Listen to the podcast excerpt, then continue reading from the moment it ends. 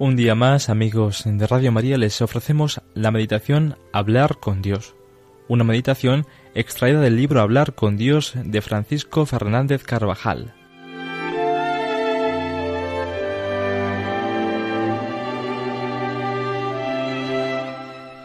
En este viernes 14 de agosto vamos a hablar sobre la víspera de la Asunción de la Virgen María.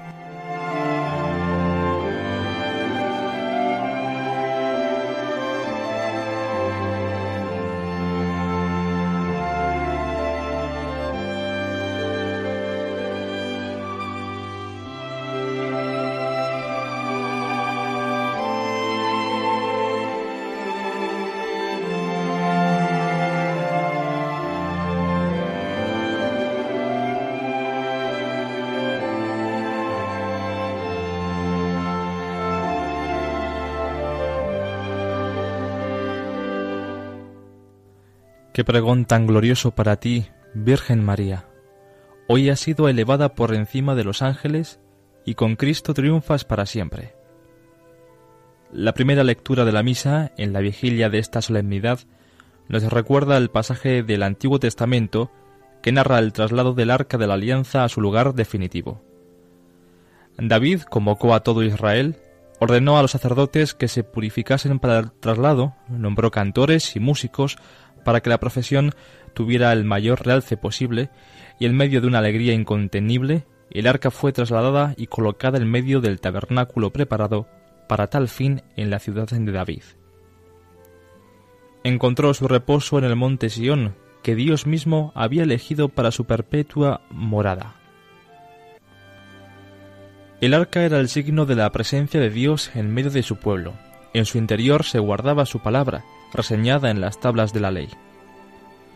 Se menciona hoy este pasaje porque María es el arca de la nueva alianza, en cuyo seno habitó el Hijo de Dios, el Verbo de la palabra de Dios, hecha carne, durante nueve meses, y con su asunción a los cielos encontró su morada definitiva en el seno de la Trinidad Santísima.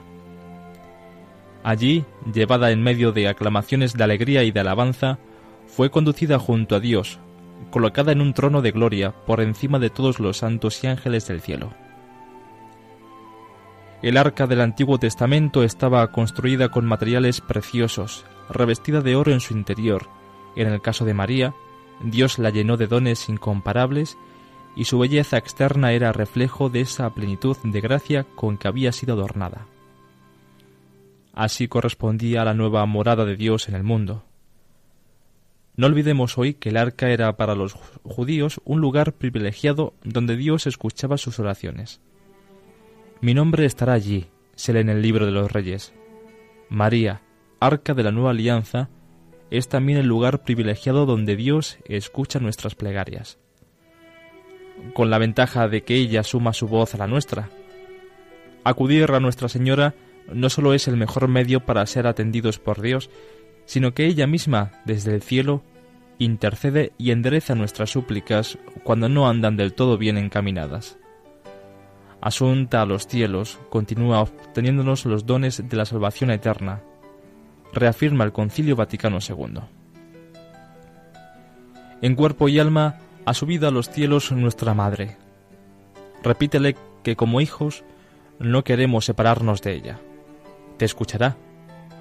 Madre nuestra, tú que estás en cuerpo y alma tan cerca de Dios Padre, de Dios Hijo, de Dios Espíritu Santo, no nos dejes de tu mano, no me dejes, no los dejes, Madre mía. Qué seguridad tan grande nos da en todo momento la devoción a la Virgen Santísima.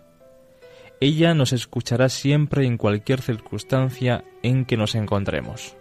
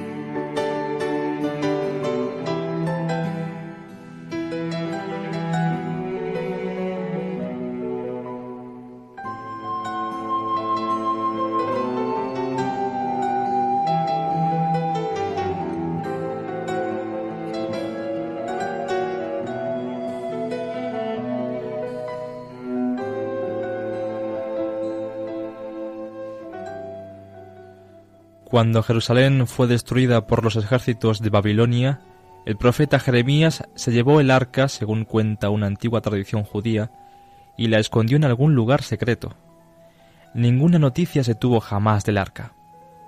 Solo San Juan nos dice que la vio en el cielo según recoge una de las lecturas de la misa de mañana, con clara referencia al cuerpo santísimo de Nuestra Señora. Se abrió el templo de Dios en el cielo y el arca de su testamento fue vista en su templo. Nadie puede decirnos con seguridad cuándo y dónde ni de qué manera dejó la tierra a la Virgen. Pero sabemos dónde está. Cuando Elías fue llevado al cielo, los hijos de los profetas de Jericó preguntaron a Eliseo si podían salir a buscarle. Es posible, le dijeron, que el Espíritu del Señor le haya transportado a lo alto de una colina o le haya dejado en alguna hendidura en los valles. Eliseo consistió en a regañadientes y cuando volvieron a su búsqueda infructuosa, le recibió con estas palabras. ¿No os había dicho que no fuerais? Lo mismo sucede con el cuerpo de la Santísima Virgen. En ningún lugar de la cristiandad oiréis ni siquiera un rumor acerca de él.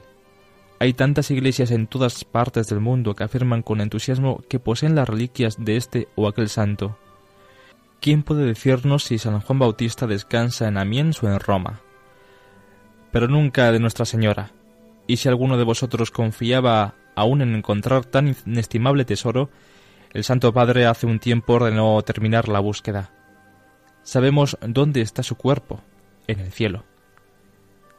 Naturalmente lo sabíamos ya antes. El Papa Pío XII, el 1 de noviembre de 1950, definía como dogma de fe que la Inmaculada Madre de Dios, siempre Virgen María, cumplido el curso de su vida terrena, fue asunta en cuerpo y alma a la gloria celestial. Pero desde los comienzos de la fe los cristianos estuvieron el convencimiento de que Santa María no experimentó la corrupción del sepulcro, sino que había sido llevada en cuerpo y alma a los cielos. Como escribe un antiguo padre de la Iglesia, convenía que aquella que en el parto había conservado íntegra su virginidad, conservase sin ninguna corrupción su cuerpo después de la muerte.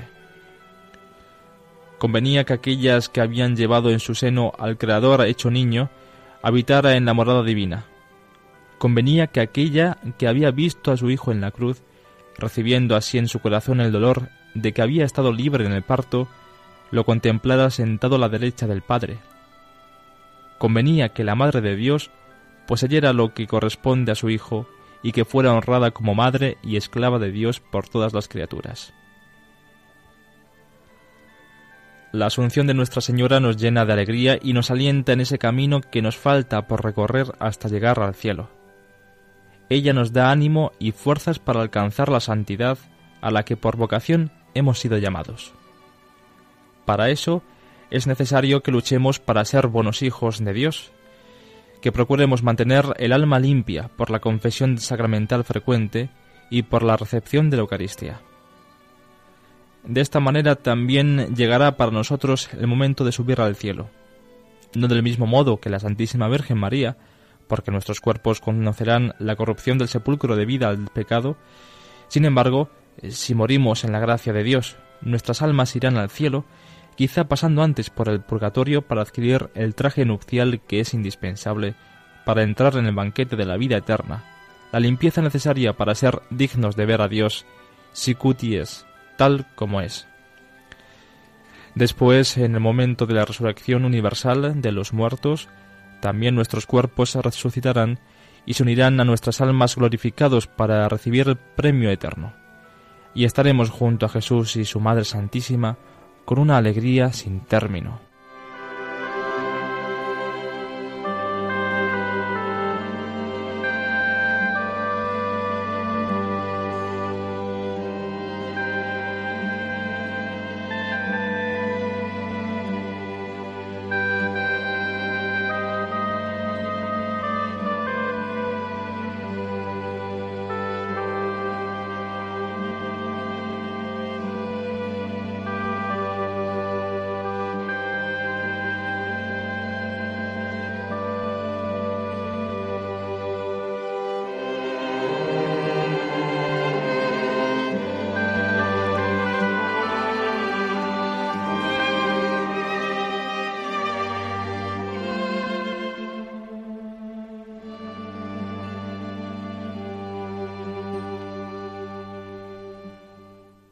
Mirando ese final feliz en la vida de la Virgen, comprenderemos la alegría de ser fieles cada día. Nos damos cuenta de que vale la pena luchar, decir al Señor que sí.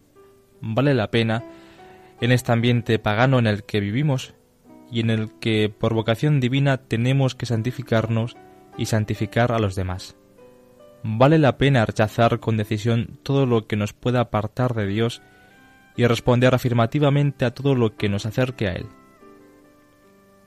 El Señor nos ayudará porque no pide imposibles. Si nos manda que seamos santos a pesar de nuestras innegables miserias y de las dificultades del ambiente, es porque nos concede su gracia. Por lo tanto, posumus, podemos. Podemos ser santos a pesar de nuestras miserias y pecados, porque Dios es bueno y todopoderoso, y porque tenemos por madre a la misma Madre de Dios, a la que Jesús no puede decir que no. Vamos pues a llenarnos de esperanza, de confianza. A pesar de nuestras pequeñeces, podemos ser santos, si luchamos un día y otro día, y si purificamos nuestras almas en el sacramento de la penitencia, si recibimos con frecuencia el pan vivo que ha bajado del cielo, el cuerpo y la sangre el alma y la divinidad de nuestro Señor Jesucristo, realmente presente en la Sagrada Eucaristía. Y cuando llegue el momento de rendir nuestra alma a Dios, no tendremos miedo a la muerte. La muerte será para nosotros un cambio de casa. Vendrá cuando Dios quiera, pero será una liberación, el principio de la vida con mayúscula. La vida se cambia, no nos la arrebatan. Empezaremos a vivir de un modo nuevo muy unidos a la Santísima Virgen, para adornar eternamente a la Trinidad Beatísima, Padre, Hijo y Espíritu Santo, que es el premio que nos está reservado. Mientras tanto, nuestra Madre nos ayuda desde el cielo cada día en todos nuestros apuros y dificultades. No dejemos de acudir a ella de modo particular en sus grandes fiestas.